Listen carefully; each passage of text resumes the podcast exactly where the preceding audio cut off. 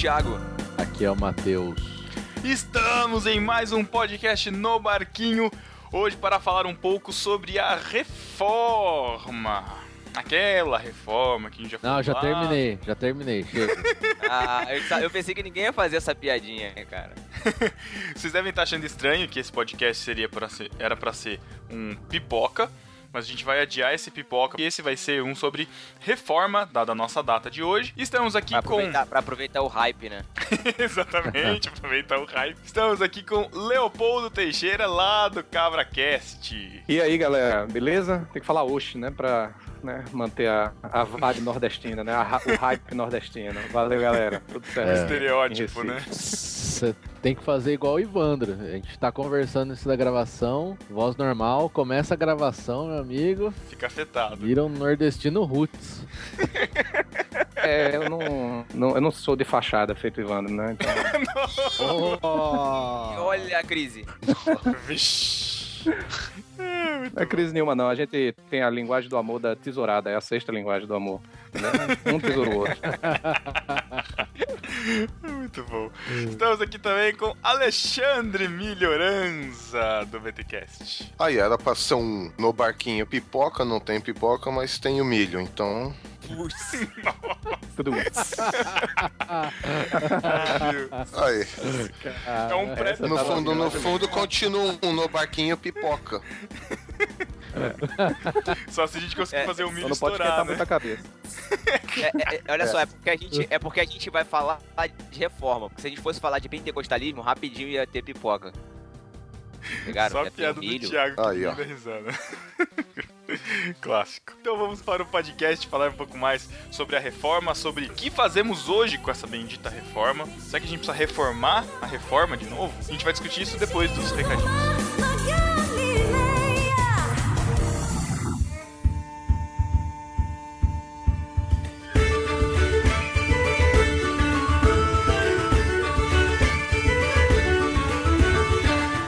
Recados rápidos antes de começar esse podcast. Primeiro, avisar que, gente, não teremos epístolas hoje. Por quê? Porque era pra ser um pipoca, vocês escutaram aí na entrada. Mas, como a gente tá em cima da hora, a gente não vai gravar hoje, vai gravar pipoca só mais pra frente. E no próximo podcast no Barquinho a gente faz epístolas de tudo junto, certo? Não teremos epístolas, mas teremos confraria. Aê, confraria no Barquinho. O que, que a gente chamou aqui pra dar o recadinho junto com a gente da confraria? É, você, Sara. Ah, sou eu? Ah, oi, gente. Teremos confraria Uhul, dia 21 de novembro. Reserve a data. Se não estava reservada, cancela todos os seus encontros, casamento, funeral, para estar lá conosco em Jacu, digo, Jaú. Nossa. Senhor. A gente segurando para não fazer a piadinha. Caramba. Dia 21 de novembro, sábado, temos a confraria no barquinho. Menos de um mês, galera, pra chegar o nosso dia de encontrar com você, ouvinte, discípulo. O evento vai acontecer no dia 21, no sábado. É, recados importantes. Se você não fez a sua inscrição ainda, faça. Tem o link aqui na, na postagem. O preço é 30 reais para pagar a alimentação do seu dia todo lá. A gente vai ter irmãos.com, a gente vai ter Juntos em Um junto com a gente lá também. A gente vai ter Sara, a gente vai ter a tripulação toda. Vai ser bem legal. O preço é 30 reais, eu já falei. Você pode pagar via depósito nas nossas contas. E o que mais que vai ter lá, Matheus? Não sei o que. Vai Tiago. ter Matheus. Tiago, o que vamos ter lá, Tiago? Nós teremos, primeiro, a presença mais uma vez do representante das camisetas Virar, que no ano passado eles Isso. estiveram lá Da no nosso Uzi. evento. Use virar. Se você quiser comprar camiseta virar. sem frete, né?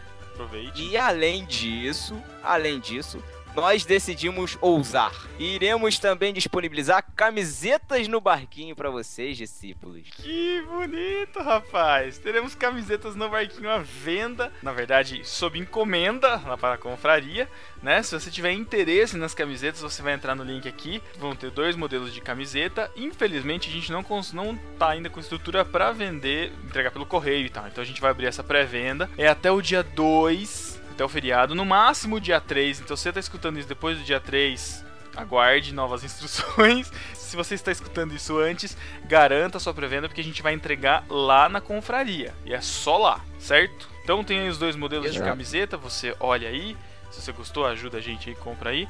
E onde que estão essas camisetas? Que link é esse que vai ter pra comprar, Matheus? O que, que você tá trabalhando tanto nesses últimos dias? O quê? Chato, cara. Ah, Que idiota, Você tá falando da loja da Nau. Exatamente, obrigado pela deixa.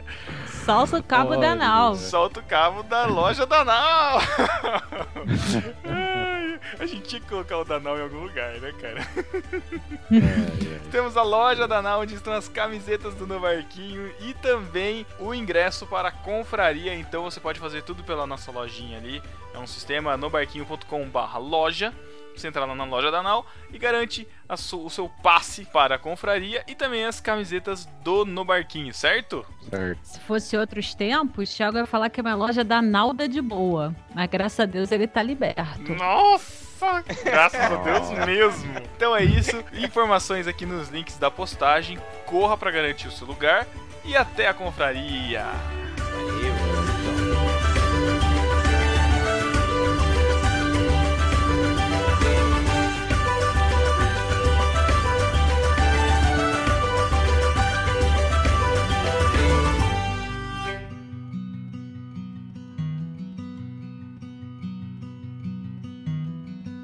A mighty fortress is our guide,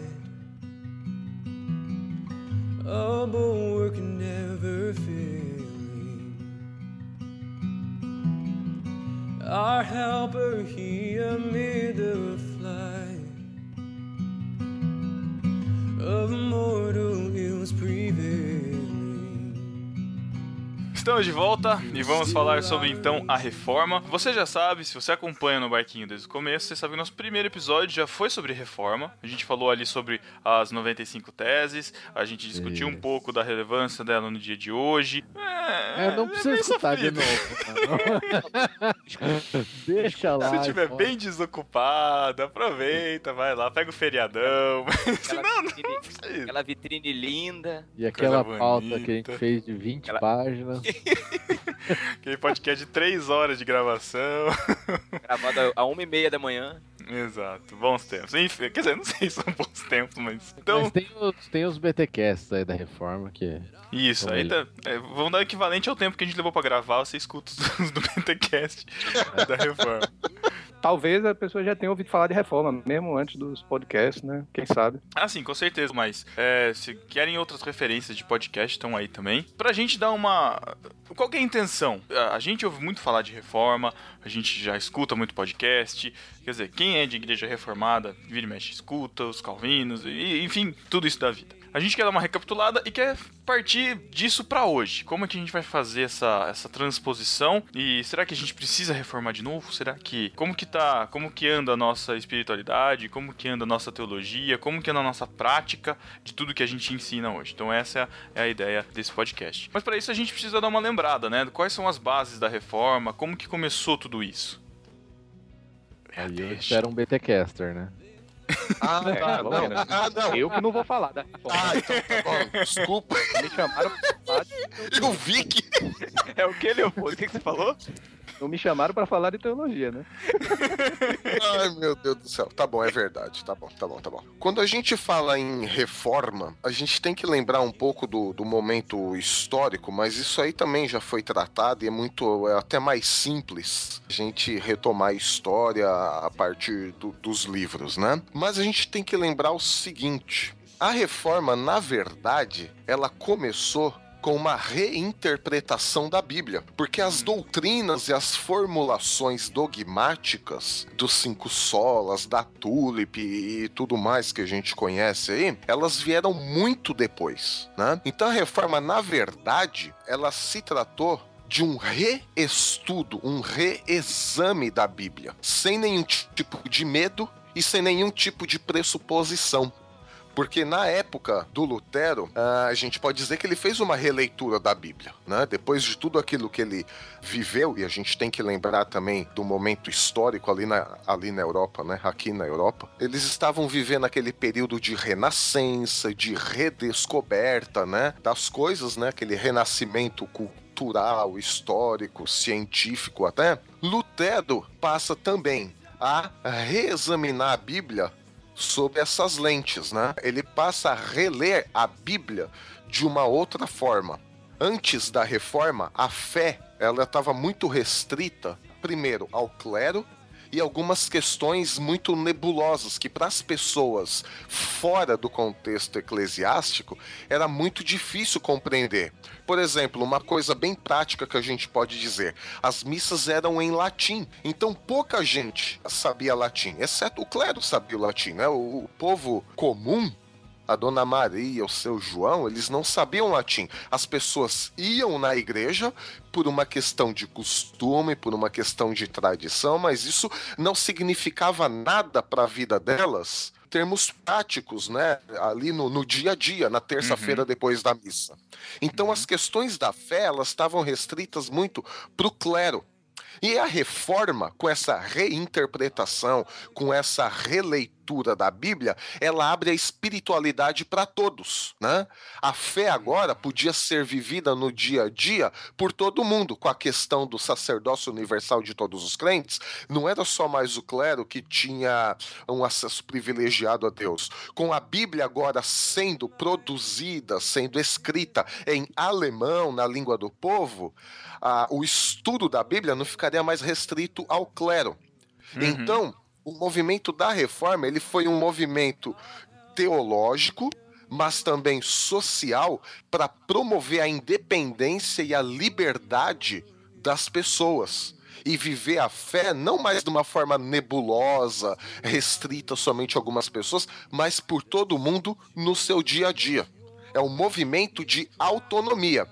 Agora, a Tulip, os Solas e tudo mais, isso são formulações posteriores. A gente tem que considerar, num primeiro momento, que a reforma veio para dar autonomia para as pessoas. nessa questão de voltar às escrituras, né? Como você falou, já não se utilizava mais a língua do povo para falar da Bíblia, né? no- no- nas missas, etc. E aí, nesse momento da reforma, é um retorno às escrituras. Então, a gente pode dizer que a centralidade aí da reforma foi um retorno a ler a Bíblia, a ter a Bíblia na língua do povo.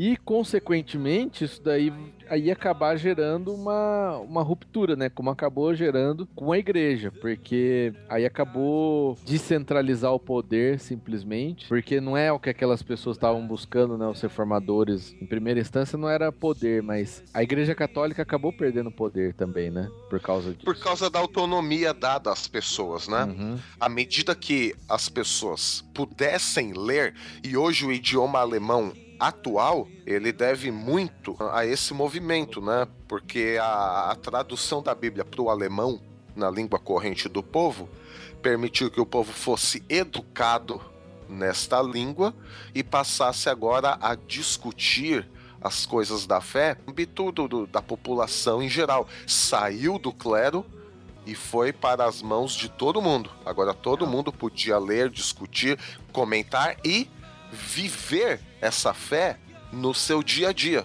Uhum. né?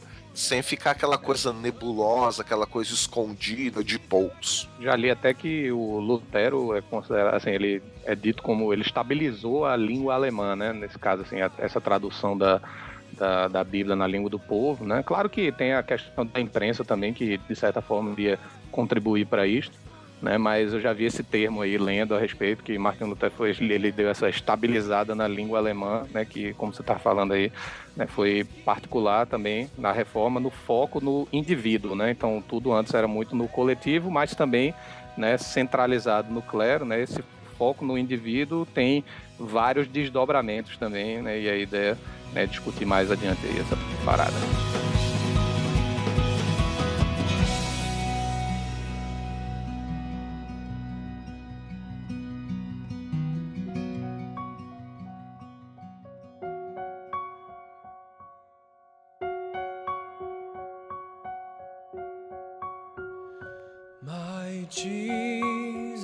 Jesus, I love thee. I know thou art mine. Essa questão que o Leopoldo trouxe do foco no indivíduo é super interessante porque a reforma, na verdade, ela está muito fundamentada, muito amparada na questão do humanismo, que tinha foco no indivíduo. Então, por exemplo, um dos grandes nomes do humanismo é Erasmo de Roterdã. E Lutero se correspondeu muito com Erasmo de Roterdã. O Felipe Melanchthon, o gênio teológico, o cérebro por trás do próprio Lutero. Melocotão. ah, é, o Melocoton.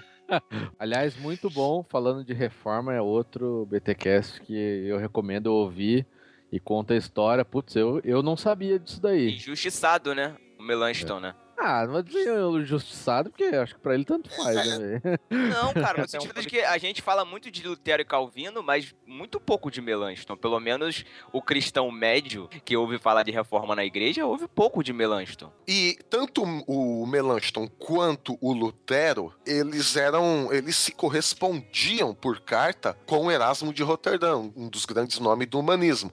E o humanismo, ele tem por base o indivíduo. E a reforma, ela trabalhou com essa questão de dar autonomia para o indivíduo, aumentar a capacidade, aumentar as habilidades do indivíduo. Aí, quando um indivíduo, outro indivíduo, outro indivíduo, outro indivíduo começa a ter autonomia, o poder central de qualquer coisa que seja, ele se enfraquece. Isso não era nem talvez assim um objetivo primordial de Lutero, porque se você pegar as teses e os primeiros escritos dele, a relação dele com a igreja no princípio, não era de diminuir o poder da igreja, nem questionar o Papa, mas questionar algumas práticas que estavam acontecendo, né, e trazer esse conhecimento é, da- das escrituras para o povo. Mas se você ver a relação dele com o Papa, ele durante muito tempo, durante a Reforma, ele ainda acreditava é, no papado, acreditava é, nessa estrutura do, do poder da, da igreja, né? Mas depois, porque rejeitaram os estudos, os escritos dele, aí que acabou acontecendo uma ruptura, começando da, da igreja católica, né? Não da parte de Lutero. Exato. Então a reforma, ela não foi porque Lutero ficou bicudo com o Papa, Uhum. né? Ficou marrento. Ah, não gosto mais É. desse cara. Não. A questão era dar autonomia para o indivíduo. Lutero queria que as pessoas também conhecessem a Bíblia. Lutero queria que as pessoas tivessem mais autonomia, não dependessem tanto do clero. Por isso, de novo, sacerdócio universal dos crentes, né? A questão é que quando você dá autonomia para o indivíduo em uma área, a mente do indivíduo ela se abre e quando ela se abre ela vai querer buscar outras coisas também e aí tivemos outros desdobramentos na reforma educacionais sociais políticos E isso tem tudo a ver com, com racionalismo, né, cara? mais Decorre- para frente isso exato mais para decorrente, frente sim decorrente do. É, decorrente da, da foi um resultado. mesmo. Exato.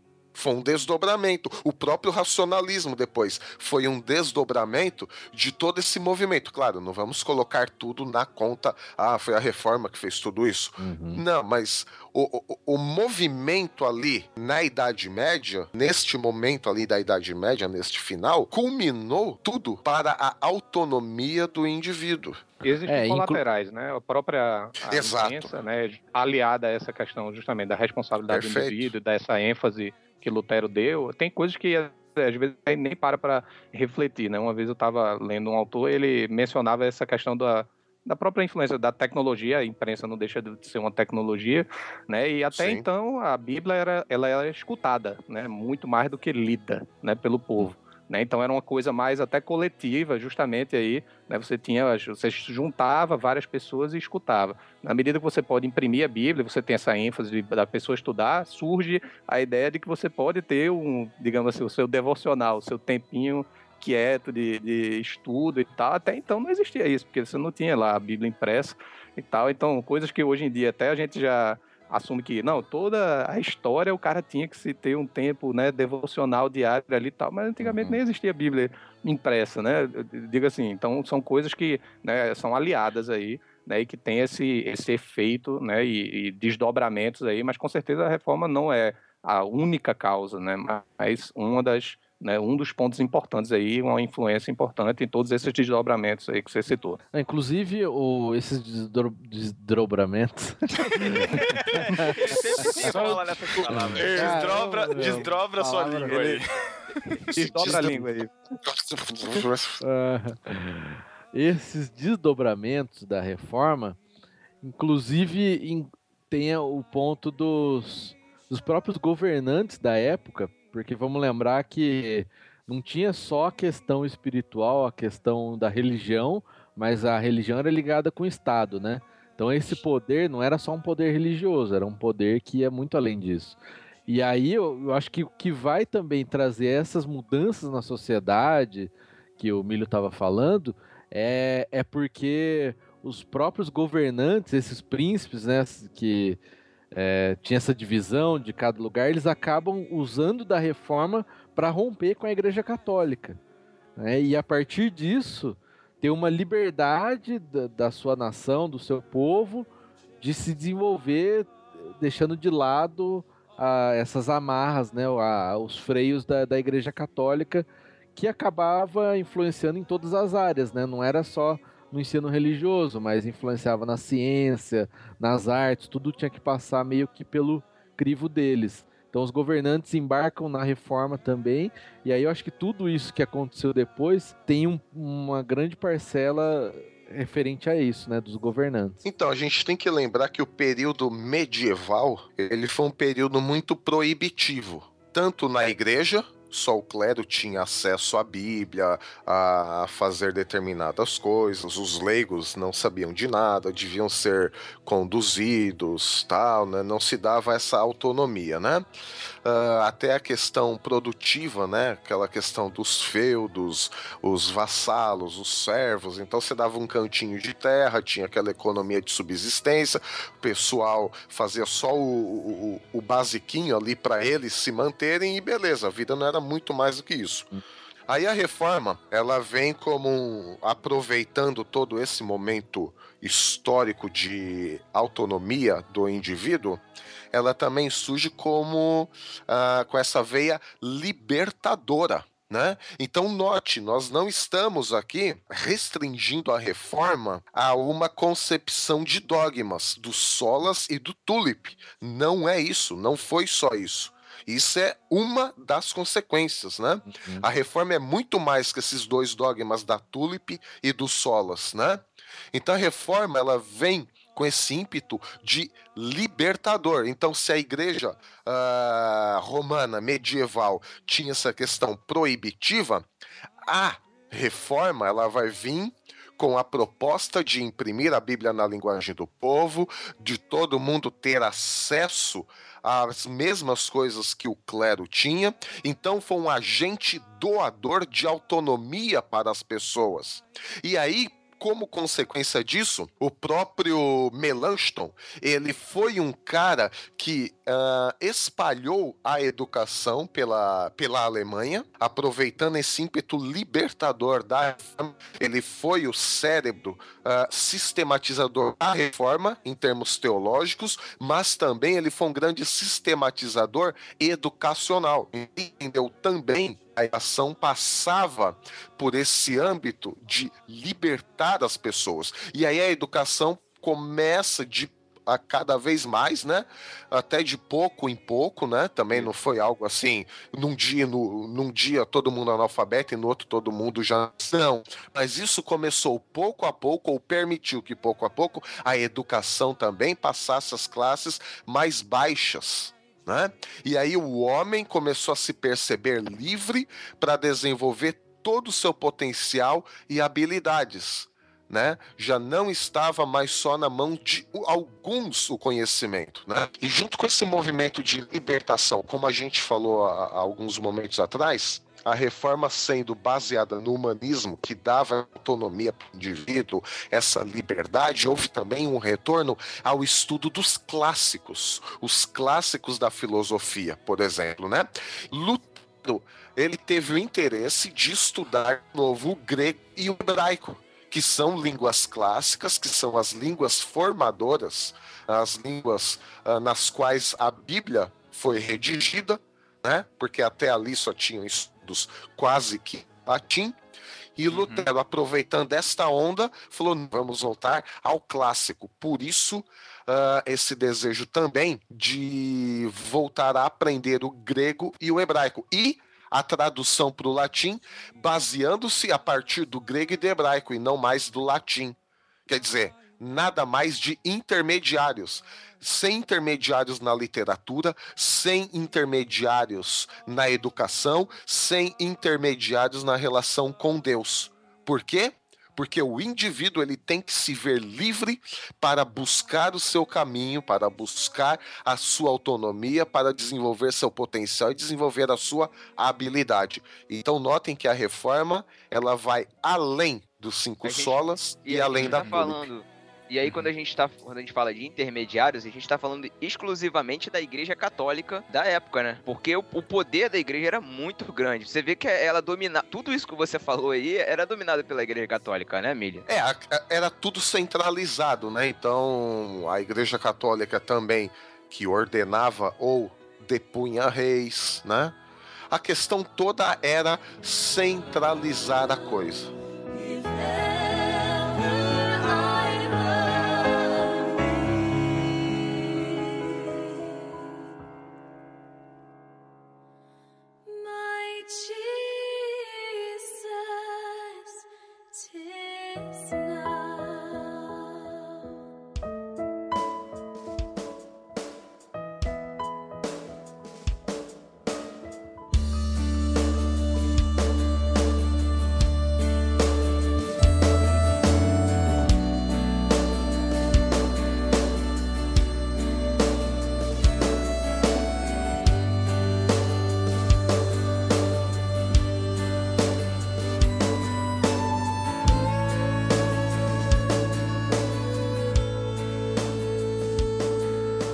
Algumas consequências, Milho, também, assim, essa própria questão da educação que você falou, né, tem o livro lá do Max Weber que fala da ética protestante e tal, né, e que aponta, né, um como sendo uma das principais razões, mas eu já até li outros estudos que falam que esse próprio efeito da, da, do, do espalhamento aí da educação, as pessoas estudando e sendo mais letradas, também contribuiu que, para que o avanço das nações que eram protestantes. Então, não apenas o, digamos assim, a ética né, protestante, então você ter esse valor né, no trabalho também, mas como as próprias nações que né, foram protestantes, elas se tornaram mais letradas né, rapidamente, e isso contribuiu para esse crescimento econômico. Então, tem certas dessas ideias, como você falou, né, você ganha autonomia numa área, você vai aplicar essa ideia de autonomia. né? Então, por exemplo, a própria noção do calvinismo de que o homem né, nasce em pecado, né, e aí a gente não pode na nossa própria, né, nas nossas próprias faculdades, né, digamos assim, mentais e tal,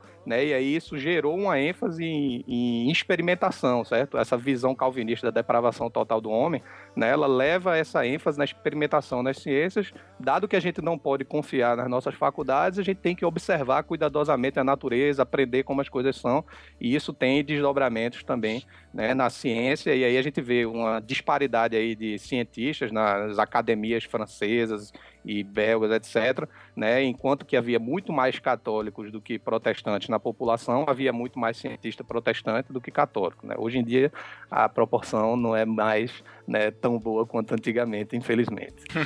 Não, mas também essa questão até da, da predestinação do indivíduo por Deus, note, do indivíduo por Deus, ajudou muito nessa questão, né?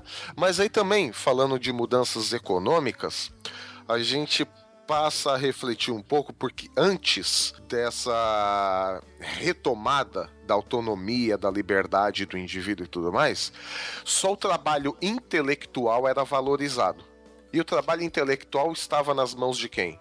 Da igreja, do clero, né? De novo. E o novo, trabalho? mesma coisa. E o trabalho manual, o trabalho técnico, o trabalho do, do- do dia a dia, assim, era pouco valorizado, porque também era um trabalho mais de subsistência, né? Do, do carinha que tinha lá o seu pedacinho de terra dado por algum feudo, ele produzia por subsistência e tudo mais, né? Quando vem essa questão da emancipação do indivíduo, começa a haver também um movimento de emancipação econômica da pessoa, porque também inspirado por esses ideais da reforma, veio a ideia de que tudo o que a pessoa faz pode ser usado para a glória de Deus. Então não era só a questão do ler a Bíblia, não era só a questão de orar, não era só a questão de estar num templo, não era só a questão da tradição religiosa, mas tudo que a pessoa faz, realiza com as suas mãos, com o seu trabalho, também pode ser usado para a glória de Deus. Porque antes a glória de Deus era só vista no trabalho intelectual que estava restrito à igreja, como foi falado. Agora não. Opa, tudo é para a glória de Deus, até o trabalho. Então a economia começou a se desenvolver para todos. Claro, o todos aqui, né?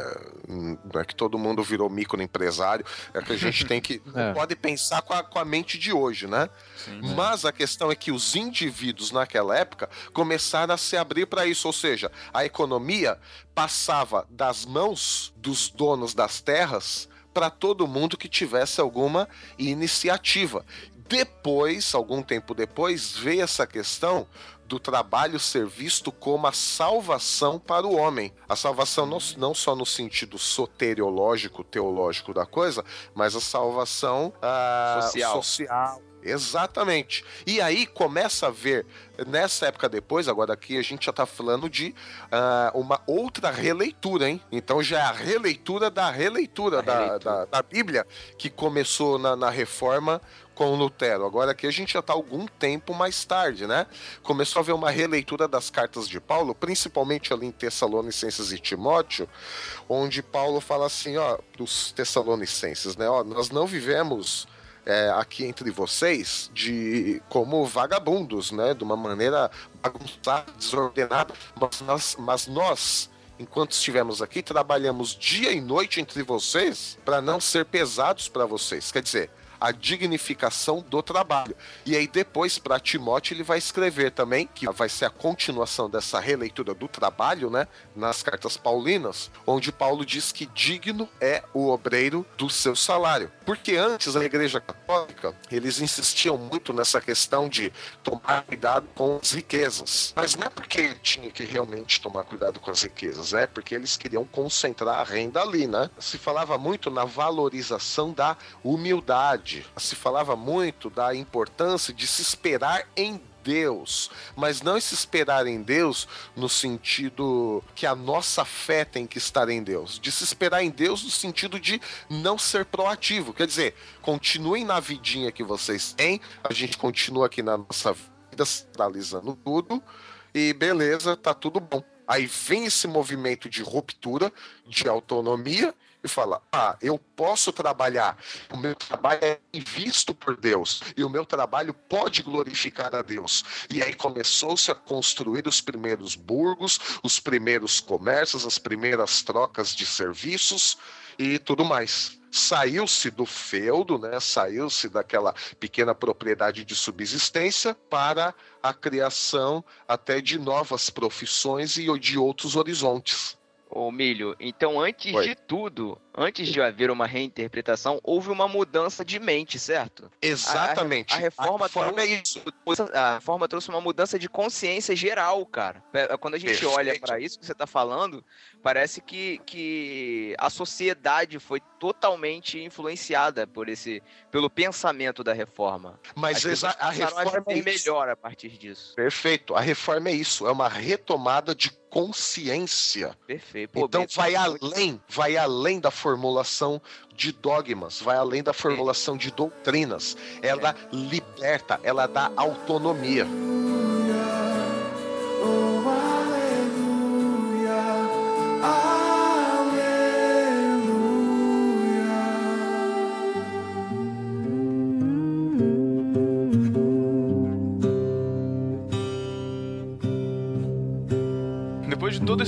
Panorama, Depois do- dessa aula, depois dessa aula maravilhosa sobre, sobre reforma e suas influências em todos os campos da, da humanidade, hoje, quem são os reformados?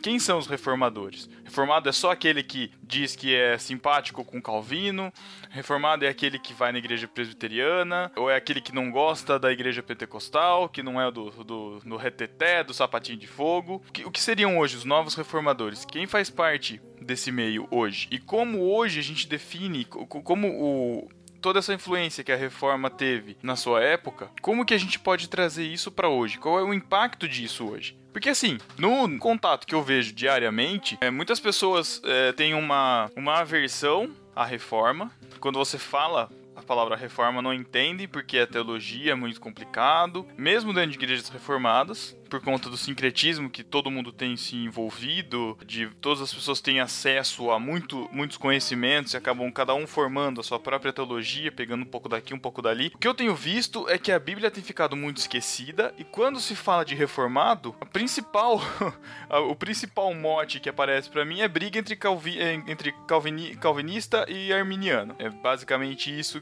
que aparece e que não é uma, uma expressão vamos dizer assim, muito agradável, né? Não é uma, uma primeira impressão muito boa do que, do que é passado. É, pelo que o Milho falou anteriormente, o que ele explicou do que é a reforma, eu acho que a, a briga entre calvinistas e arminianos na questão da soteriologia não tem nada a ver com a reforma nesse sentido, entendeu? Eu acho que a gente acaba esquecendo tudo que a reforma provocou. Essa mudança de consciência, e a gente fica- acaba ficando de novo restrito ao clero. A, gente está voltando a, a ser como a igreja era anteriormente, cara. A gente tá voltando a discussões que às vezes não levam a nada, não, não- não mudam a consciência, sei lá.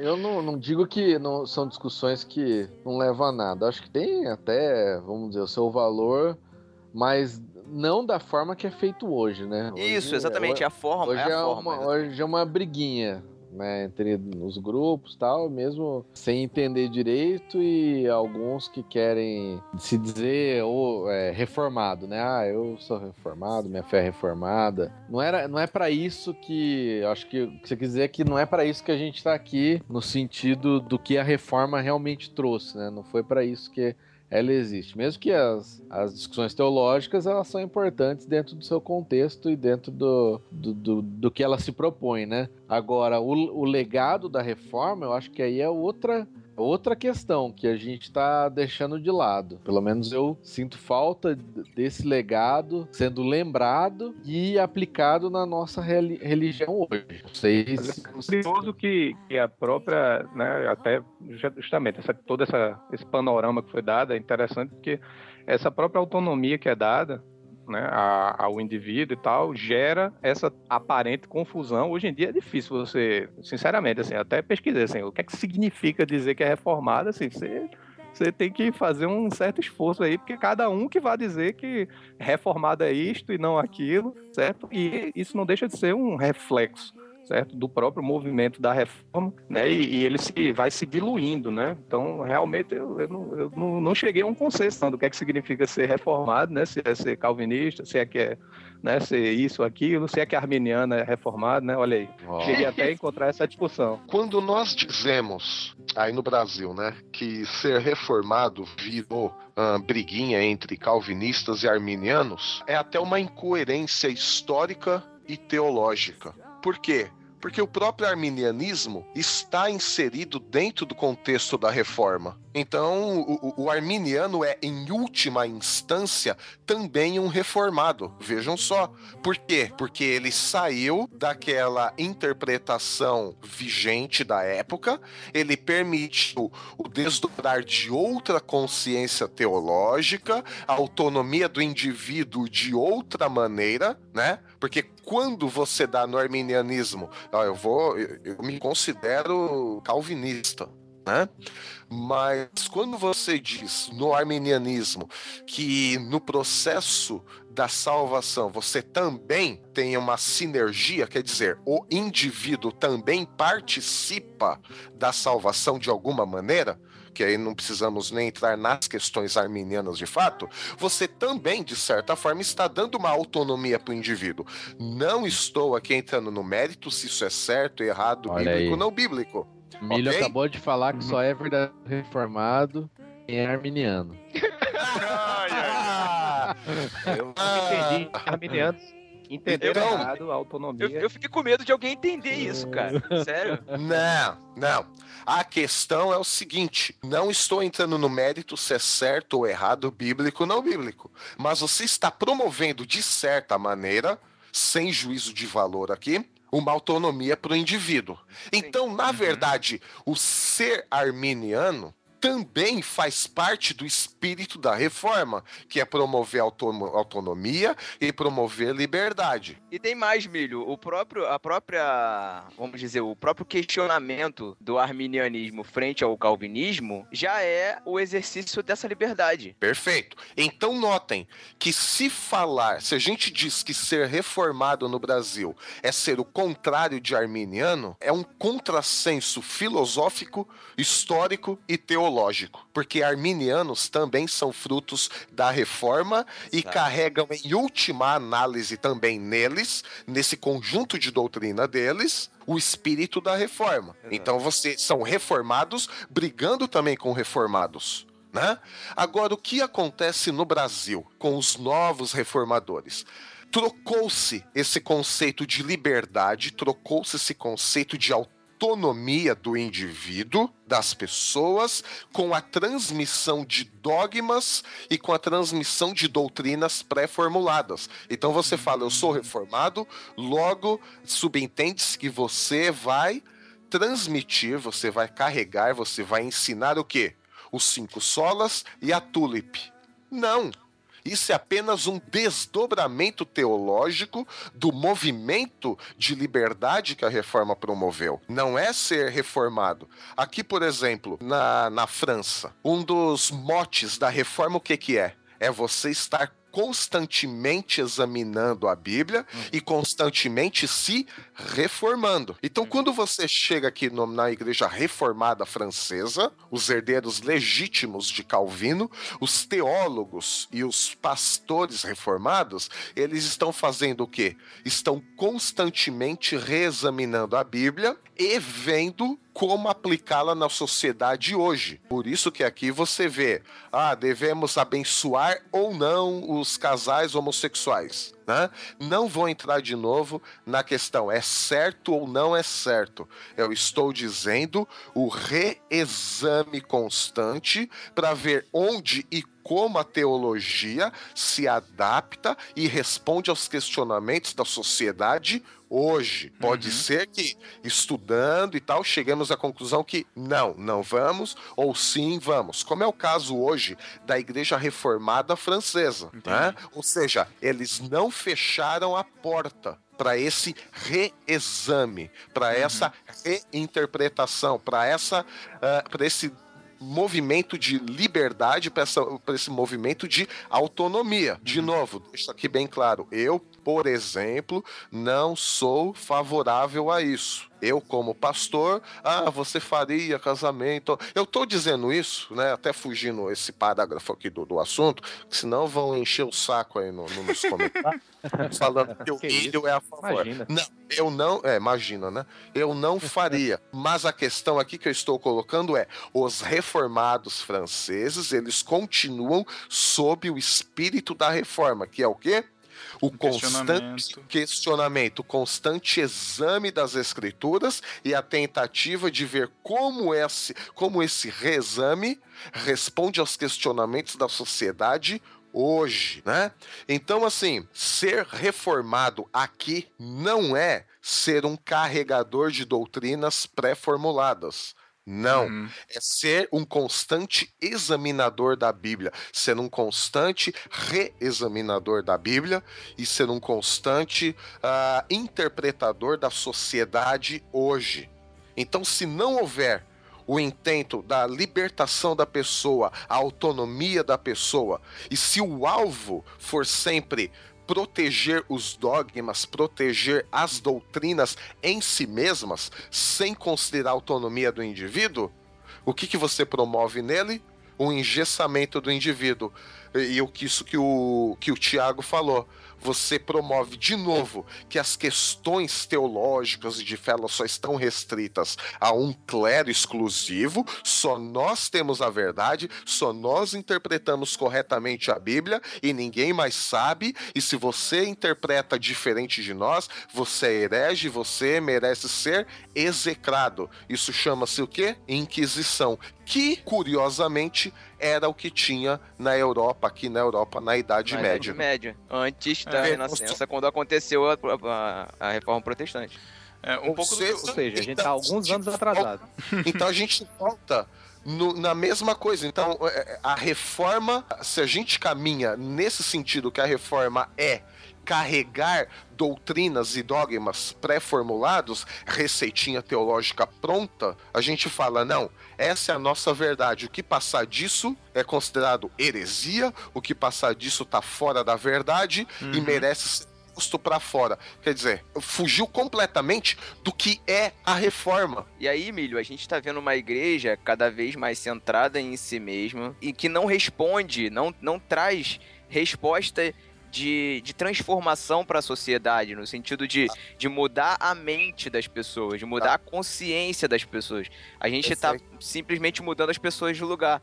É, elas elas estão, de novo, sendo incentivadas a irem para a igreja, pagarem uma determinada quantia para que o líder religioso possa então garantir a entrada delas no céu. Exato. Você continua aí no seu cantinho e eu continuo dominando as questões centrais teológicas da vida e tudo mais. Você não dá um passo se eu não disser que sim, ou você não pode pensar além disso, além daquilo que eu, o reformado, determinei que seja o certo. Mas e isso também não é só visto apenas. Eu, eu quero deixar isso bem claro, cara. É, existem várias alas da- das igrejas ref- reformadas, mas também existem várias outra, as- outras áreas da igreja evangélica, de, de- daquelas igrejinhas pequenas de bairro, que, que existe um cara que domina, um cara que tem a verdade central e que ninguém tem a liberdade de consciência, ninguém pode pensar. O cara que pensa, o cara que questiona, ele já é visto como um rebelde e ele não, não faz nada na igreja porque ele não tá dentro, é, de acordo com o que a liderança pensa, não tá dentro do pensamento daquela liderança, pra falar a verdade. E, e- e a gente vê isso hoje, cara. É, não só na, na área reformada, né?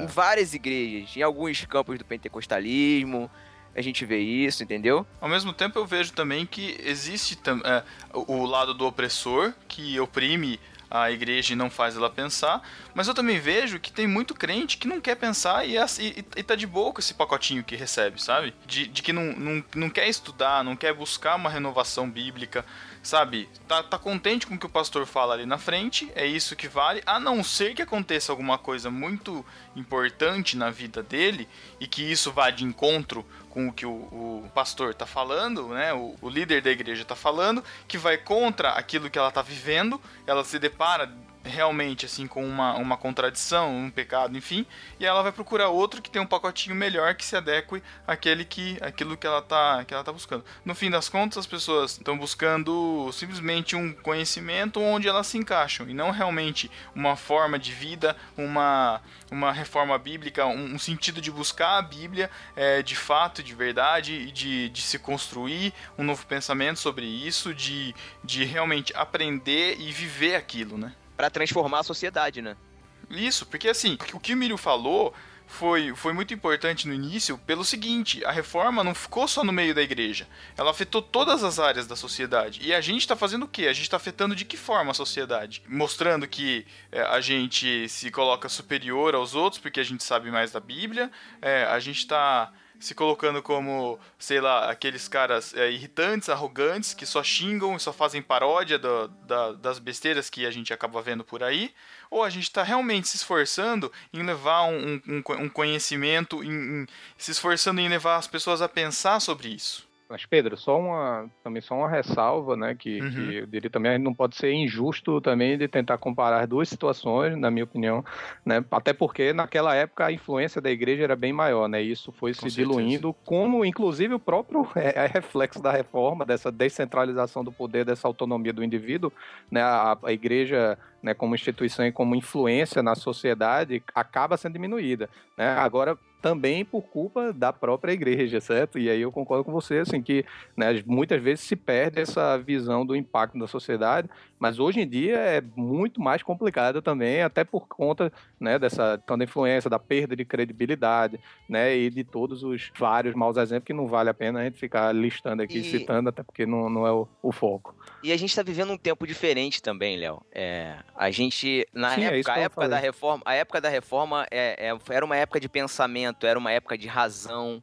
E hoje a gente não tá mais na, na, na época de, de- do pensamento. A gente não tá mais na, na época da razão. Tem até o Schaefer que escreve lá o, o livro A Morte da Razão. Não sei se alguém já leu.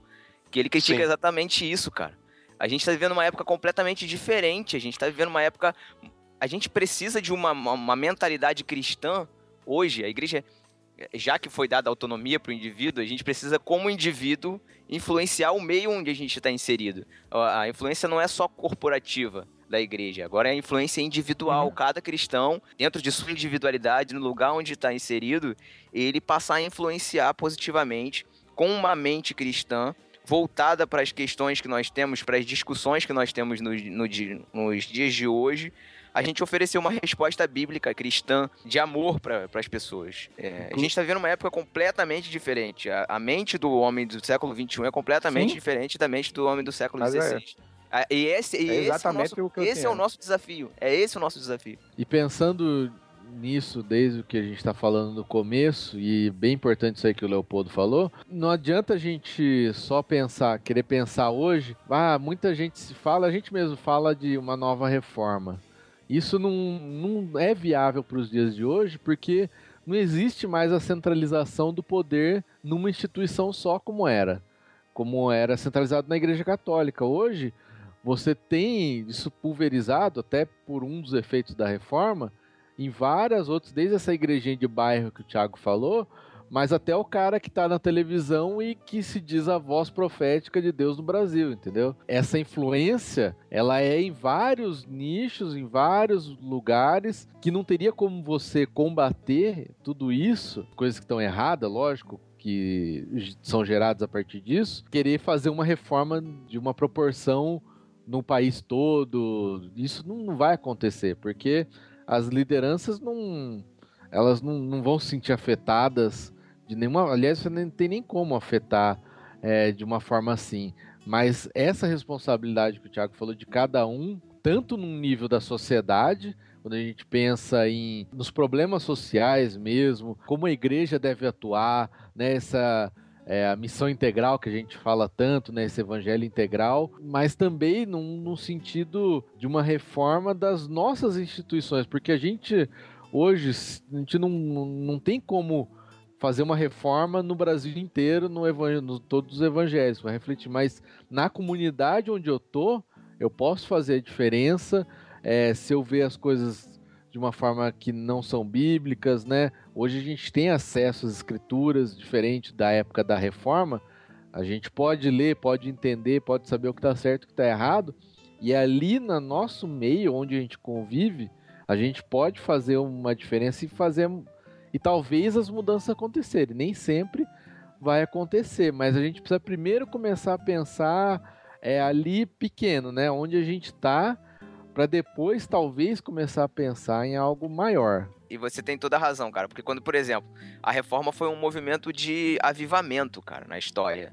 E quando a gente pensa em avivamento, a gente sempre pensa naquele estádio cheio, com as pessoas todas com as mãos para o alto, falando glória a Deus, aleluia. E quando, na verdade, o movimento de avivamento é uma mudança de consciência e uma mudança de prática das pessoas diante da sociedade. Pegando o espírito da justamente da reforma, até da questão de sempre reformando, né, tá diretamente ligado ao que o Milho falou, né?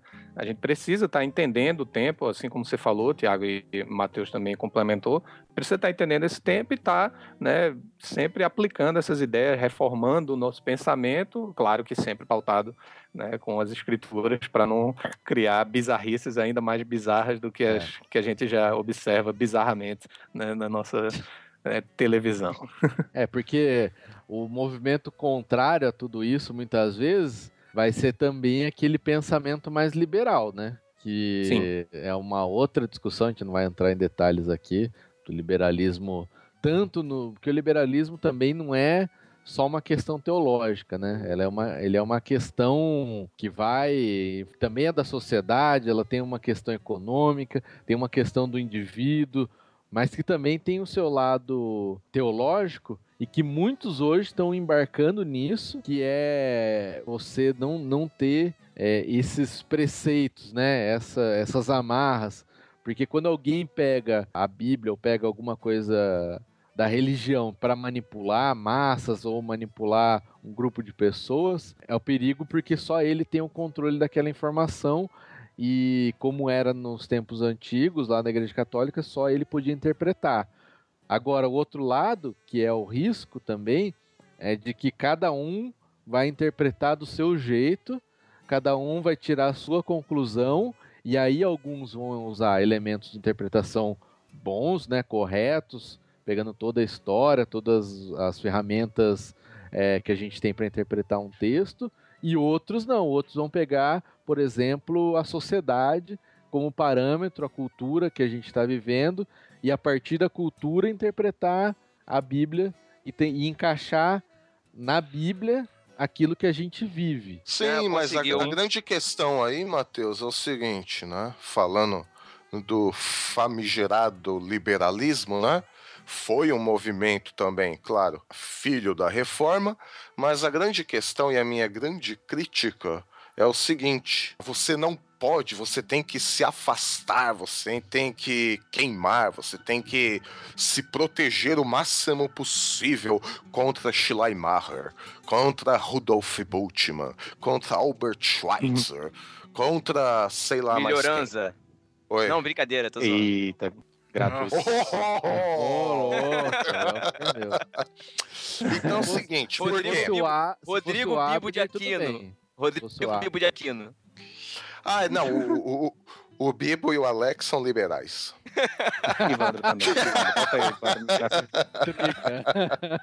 Ah, eu continuo ortodoxo. Mas é o seguinte, aí tem gente que vai falar, cuidado com esses caras e tal, você não pode pegar absolutamente nada deles, né? Aí eu é diria, entender, liberal, cuidado. é, a gente, que bobagem. Que bobagem quando eu vejo esse tipo de coisa, entendeu? Então, assim, um exemplo bem prático. Uma vez eu fui pregar numa igrejinha aqui, né? Numa região aqui um pouco mais afastada aqui, nas montanhas aqui na França. E o pessoal é bem conservador. E aí eles souberam que eu estudo no, num instituto de protestante de teologia, que é considerado liberal pelos mais ortodoxos, né? E aí falaram, não, vamos trazer aqui o rapaz para pregar e tal. Ah, ele estuda lá no, no Instituto Protestante. Não, onde já se viu, não podemos trazer dos liberais aqui para a nossa igreja e tal, né? Aí um irmão da minha igreja aqui, que eu frequento aqui na França, falou, não, mas o, o Alexandre... ah, ele, ele é bem ortodoxo, ele é bem evangélico tal, né? Tá bom, traz o rapaz aí, vamos ver. Aí fui lá, preguei. No final da pregação, aquele momento dos cumprimentos, dois senhores vieram assim pra mim e falam: Puxa, mas que maravilha! Apesar de você estudar naquele instituto de liberais, nós sabemos reconhecer uma boa mensagem evangélica, né? Aí eu, pra não perder a viagem, falei assim pra eles: Então, foi edificante? Foi uma maravilha. Foi uma benção? Foi uma benção. Então, eu usei as ferramentas dos liberais. Os dois Ô, meio que fecharam a cara assim. Falou, então, todo esse sermão eu usei, eu construí usando o método histórico crítico.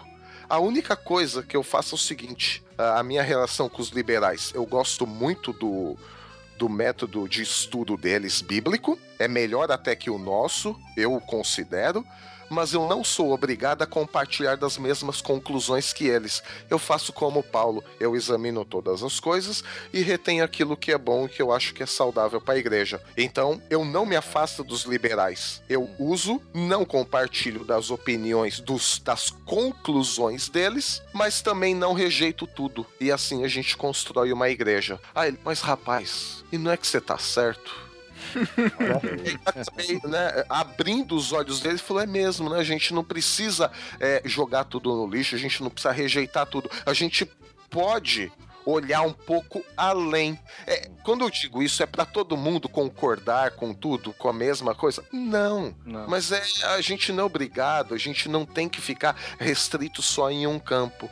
A gente pode Uhum. examinar a gente pode ter a consciência, a liberdade e a autonomia de examinar todas as coisas. Por quê?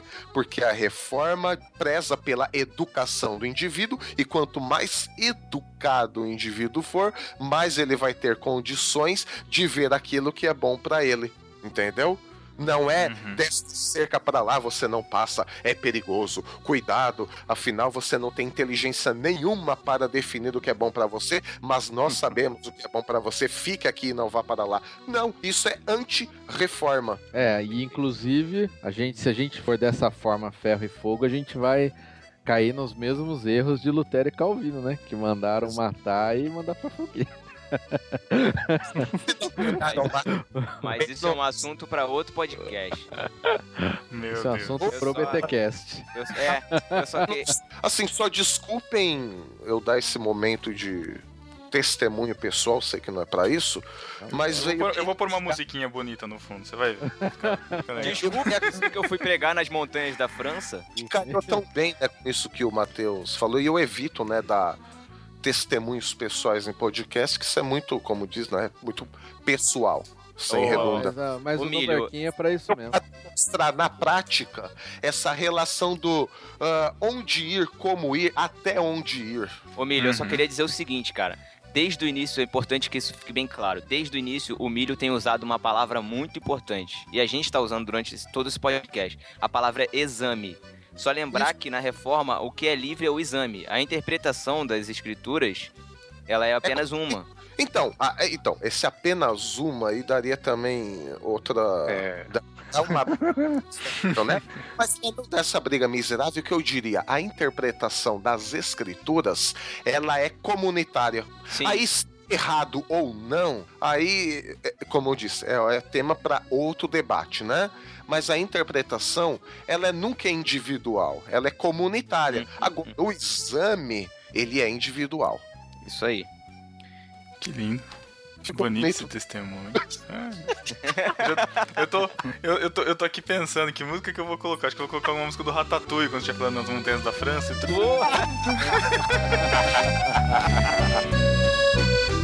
Bom,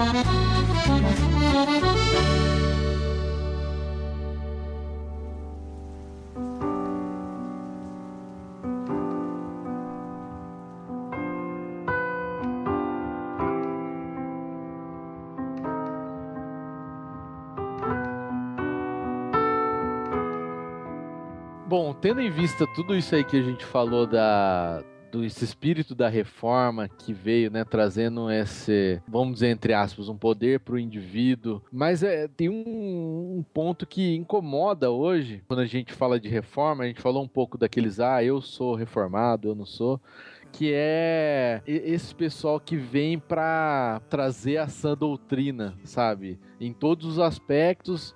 E o cara tem uma visão que não só é teológica, mas ela é uma visão da sociedade. E ele pauta isso na Bíblia como a única verdade. E acaba trazendo, sei lá, eu tô certo e vocês estão errados. E não trazer para uma questão de, ó, vamos discutir isso aqui, sabe? Eu acho que a reforma ela vem mais no sentido não de trazer o que é absoluto. É lógico, a gente tem absolutos no cristianismo e tem que ter mesmo, né? Mas questões que são discutíveis elas têm que ser discutidas, têm que ser debatidas e a gente tem que ter um certo cuidado e, e acho que todo mundo passa por isso, né? Eu quando era mais novo, sei lá, pensando lá na igreja, né? Eu tô lá há 10 anos na igreja que eu tô agora. E no começo, meu, o cara pregou, sei lá, meia vírgula fora do que eu achava da interpretação bíblica. Putz, o cara já era péssimo pregador, já tem que fazer uma reforma na igreja. Tinha tolerância e nem mesmo um ponto assim de discutir, porque às vezes eu pensar, pô, eu posso não estar certo nessa questão, né? Então eu, pelo menos na minha vida, eu procurei evoluir um pouco nesse sentido. Que nem tudo tem que ser levado a ferro e fogo por um- uma sã doutrina que às vezes nem eu mesmo. Hoje eu posso ter certeza absoluta que aquilo é bíblico, que aquilo é correto, que aquela é visão de Deus para aquele ponto. Mas daqui 10 anos, será que eu realmente vou manter essa mesma essa mesma visão sobre isso? Será que a gente tem que lutar realmente por tudo isso e se expor? E como hoje, hoje a internet, né, você pode se expor, tem os canais em vídeo, tem é, podcast, né? A gente grava podcast. Se você ouviu o NB 1 sobre reforma, você vai ver a nossa revolta.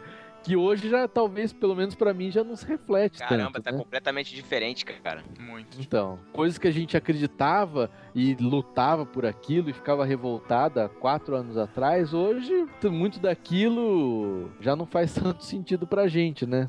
Continua fazendo sentido, mas Não da eu acho forma, que a talvez. forma, né? exatamente, exatamente. Acho que a forma mudou. É, houve um há um- amadurecimento, acho que houve um, ama- uma- um amadurecimento, cara, talvez.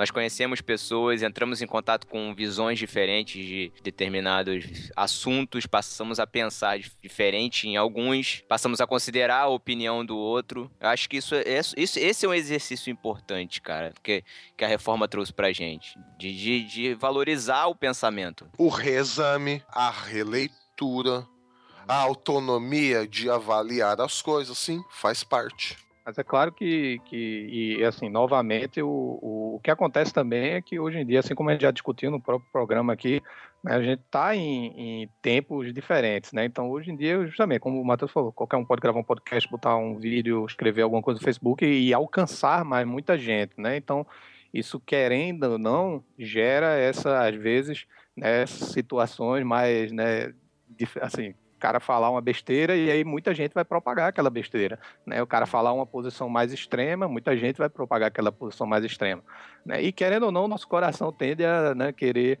né, alguma, né, o próprio, né, e aí a minha própria citação já vai ser um reflexo disso, né? O coração humano é uma fábrica de ídolos, né? Já disse o próprio João Calvino, certo? E aí a gente acaba caindo no culto da personalidade, né? Então, esse movimento aí dos novos né, reformadores que né, surgiu aí nos Estados Unidos há vários anos atrás e tem alguns impactos e reflexos aqui, né, a gente acaba gerando um culto de personalidade que aí pode se Uhum. né, desenvolver realmente um culto mesmo, e seitas, e ninguém pode falar nada né, e discordar do que o Piper disse, do que o Driscoll disse, do que o Keller disse, do que Al Mohler falou, etc. O né, N.T. falou. Wright, né, no Nicodemos, né, o Thiago já vai me corrigir aqui agora. Eu? Como assim? Ah, Eu sou Ou milho, né? também. Milho, porque seja- é, ele é não- patrono lá Ele do não, ele não vai te corrigir cara. porque a sua opinião não importa, importa a opinião do Nico. Não, Exato, não, não, exato. não seja leviano. Não seja leviano, candidato. Não seja leviano. Tô brincando. Mas, mas assim, é, é, ao, ao mesmo tempo, esse interesse a gente também não pode. Veja, não, então o movimento de se né, incentivar a ler a Bíblia, de as pessoas mais interessadas e tal, a gente não pode nunca criticar algo do tipo. Né? Assim, querendo ou não, isso é benéfico. Claro que, né, dado né, de que maneira vai ser examinado isso e para não se cair no extremo, né, que eu vejo mais como o grande problema, né, os extremos né, do cara só né, pegar uma interpretação e, né, e, e isolar e tal, tem essa questão da personalidade. Querendo ou não, assim, você acaba querendo replicar certos paradigmas que não funcionam, né, seja porque você está trazendo algo do, né, do exterior para o Brasil, seja porque você está trazendo algo do Nordeste para o Sudeste, que são culturas diferentes, seja porque você está pegando algo de um bairro, de uma cidade, e levando para outro bairro em que o contexto é diferente. Né? Então, acho que é, muitas vezes não, não se há essa reflexão e tem esse, né, esse, essa tendência a você, né, unifer- talvez assim, adotar um paradigma né, só porque está dando certo em outro lugar, né, e a coisa parece pragmática, né? Então vamos ser reformados porque está funcionando, né? Não porque eu realmente acredito, ou não, vamos ser reformados porque fulano e tal tem uma mega church, né? E aí e ele é reformado, né? Vamos ser reformados porque é bacana, né? É- sensacional é- é- essa é- análise, cara. Putz, é isso. tá no high, né? Pra ficar no, no, no jabá dentro do próprio no barquinho, né? Esse é, esse é o Leopoldo. Esse é o Leopoldo. É a preocupação exclusiva com o dogma, com a doutrina em si mesma, e o foco não é a autonomia do indivíduo, a liberdade do indivíduo, o crescimento do indivíduo. Sensacional, cara. É exatamente isso. Muito, muito E, bem assim, só colocado. Pra completar o meu rant aqui, né? é, é- é curioso porque assim, o cara até se diz calvinista e tal, então ele acredita que ele recebeu todo, né, toda a revelação pela graça de Deus, apenas pela graça de Deus, certo? E aí ele não tem paciência com os outros caras que ainda não receberam, talvez, essa graça que tá tão clara para ele, né? E, e assim, pô, é, é incoerente, na minha opinião, né? Mas, né, assim, eu acho que às vezes falta a própria reflexão interna, né? Do, do- da- das pessoas. Né? Todo mundo tem que ter mais paciência com todo mundo. É. E vocês É, comigo também, obrigado. Às vezes, às vezes é, dá, me dá a impressão, e não, nem é, porque às vezes o cara é ocupado, mas o tempo que eu mais tinha de ficar revoltado com essas coisas era o tempo que eu me dedicava menos a fazer as coisas. Vamos colocar a igreja assim, mas não é igreja como instituição especificamente, mas é o tempo que você está mais envolvido com o outro, sabe? Quando você começa a ver a necessidade do dia a dia das pessoas, quando você está próximo, você começa a ver que as questões que você está lutando na internet, que você está xingando todo mundo, questões teológicas, isso aqui do cara que está do seu lado ali na igreja, não é isso o problema dele, Uhum. sabe? Não é isso que está afetando a vida dele, não é por isso que ele está sofrendo. Ele está sofrendo por coisas muito mais próximas, né? Muito Às vezes até mais simples, né?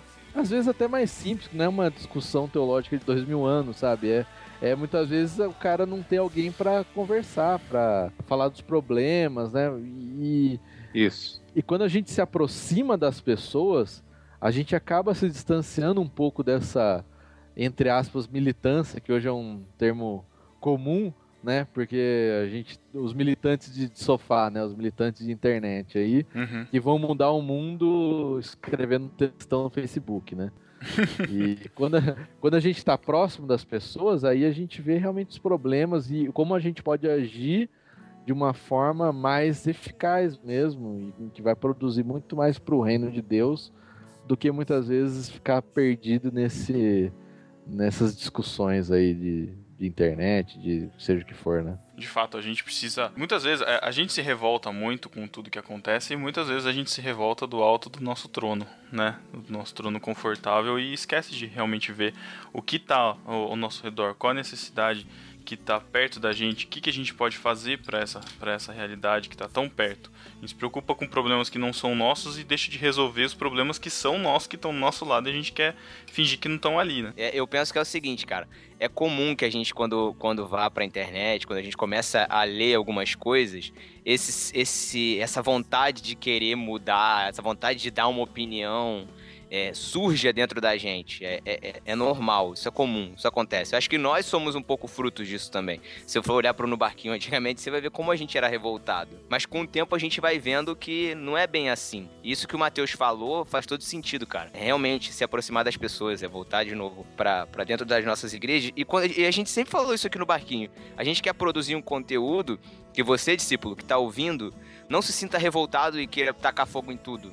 Mas que você olhe pra dentro da sua comunidade. Veja o que que tá precisando ali e se coloque à disposição de Deus para ser usado para reformar a vida das pessoas que estão à sua volta. Então que esse podcast sirva para isso. Gente pede a Deus que esse podcast sirva para que a gente volte de novo para dentro das nossas comunidades e sejamos agentes transformadores onde a gente estiver.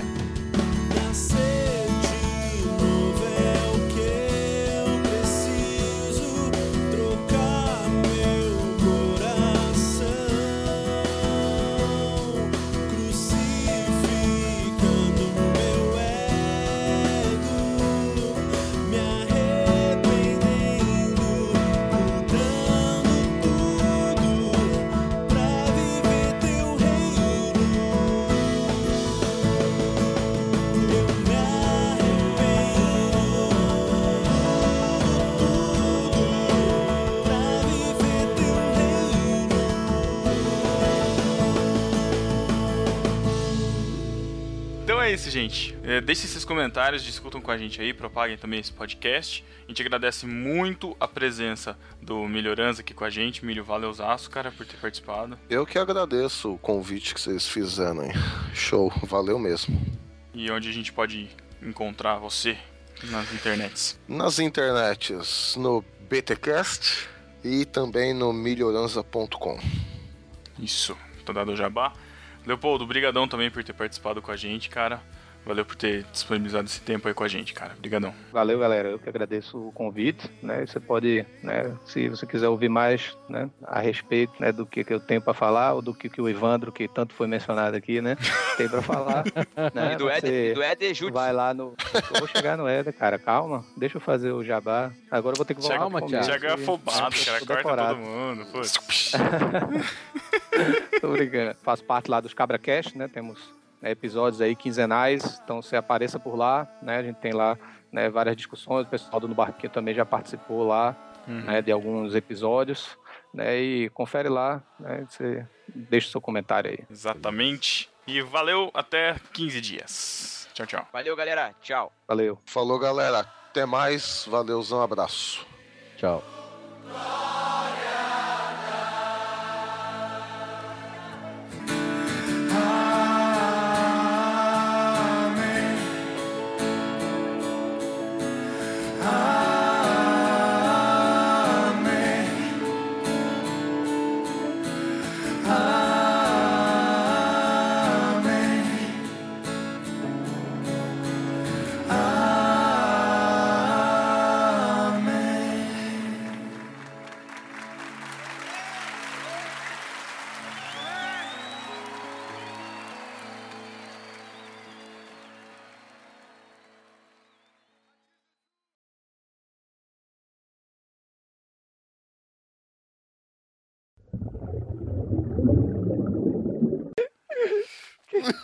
Tava tomando água, quase que eu cuspo água aqui Meu irmão, que agressividade, velho. Já começa assim, velho.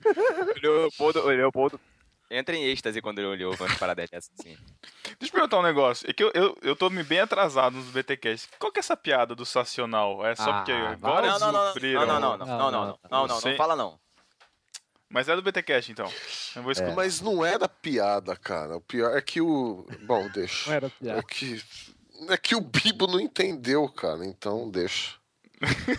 Ah, esse Mas- era piada, ele não entendeu. Não, cara, mas aí, a- chegar, a, chegar a isso, Milho, foi. Caraca, só uma mente brilhante pra chegar a essa. é, fazer uma, a falar uma parada dessa, cara. Eu, eu entrei, eu tava, tava andando no meio da rua, tive que parar, ajoelhar, sol. agradecer a Deus. Senhor, muito obrigado pela vida do milho. Cara, sério. Não, porque. O mais engraçado é que foi a reação dele, não era nem. É, não, é, juntou as duas coisas. Juntou as duas coisas, foi excelente, cara. Não, Nossa, foi- Foi um lixo, porque aí até o Alex, que não tinha entrado no esquema, ele começou a rir da reação do Bibo. Aí eu não aguentei também, cara. Aí ficou engraçado por isso. Ai, ai. Mas eu tinha falado a mesma coisa pra minha esposa. Interessante que a reação foi exatamente a mesma. Então. A pessoa não acredita, a pessoa fala, não, não, é Não, possível. não. Não é Não. possível.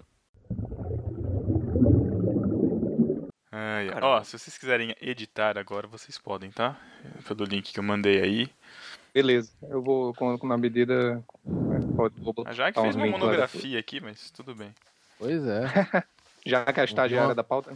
No... Ah, é- é- era pra ela participar, a gente insistiu, mas ela fica de mimimi, aí. Quem? Poxa. A Jaqueline Lima.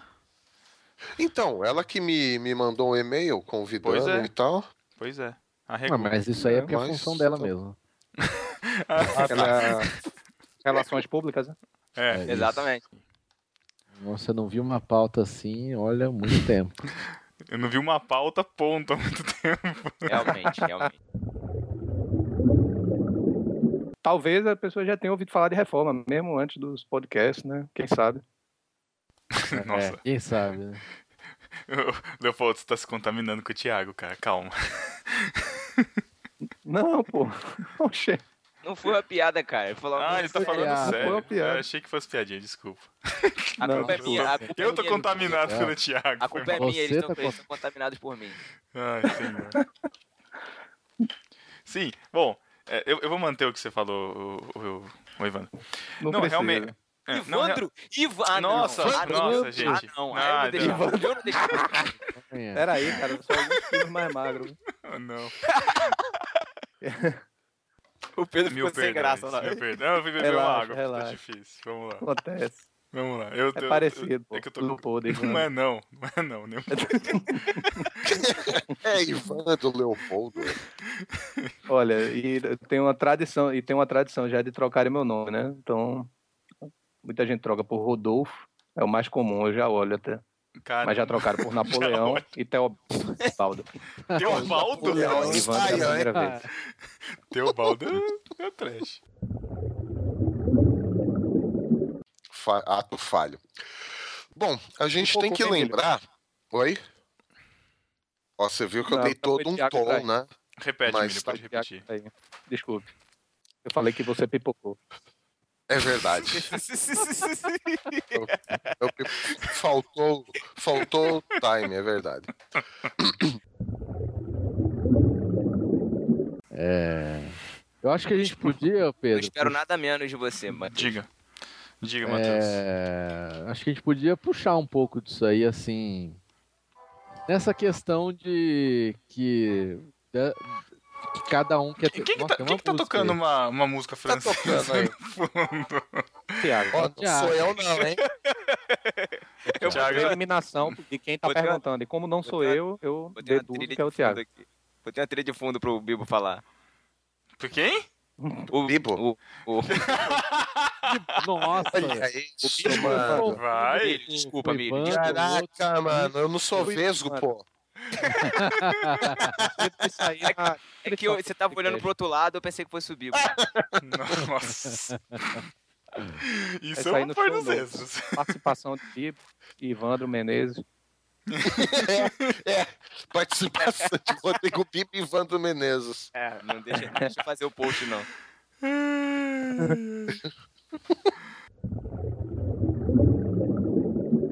Cada vez eu chego mais à conclusão que eu falo francês igual os alemães falam português. Meu filho, minha filha. Pronto, voltei. É, é muita inversão de, de feminino e masculino. é. É, muito. Por isso que tem esses problemas de gênero aí, pô. né? Isso aí, isso aí.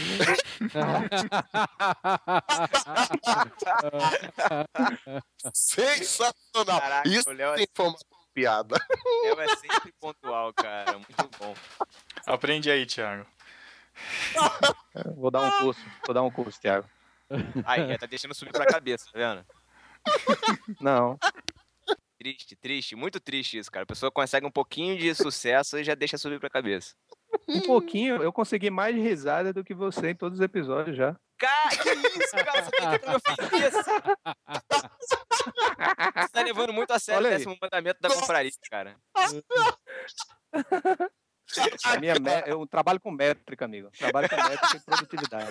Aqui, ó, já tô Ah, é medindo as verdade. É verdade, você trabalha com, com sistemas, né? É verdade. cara. Produtividade É- e software, né? É outra coisa. É uma evolução muito bom. também, por isso que Aí, né, ó. eu sou, não Ah, é por isso, né? Segundo-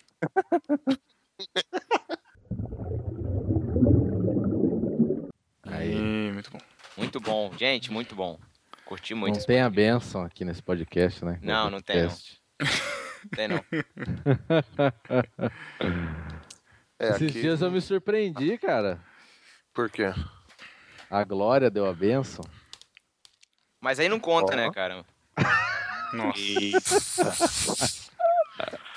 Rapaz. Voltamos a estaca zero. Que...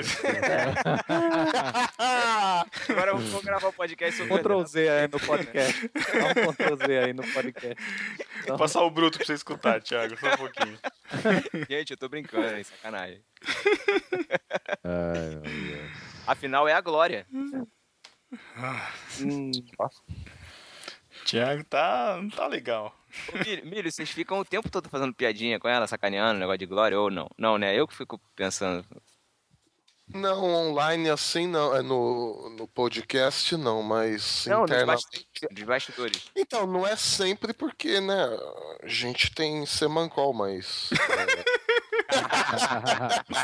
Se fosse o Thiago, olha. Nossa, coitado.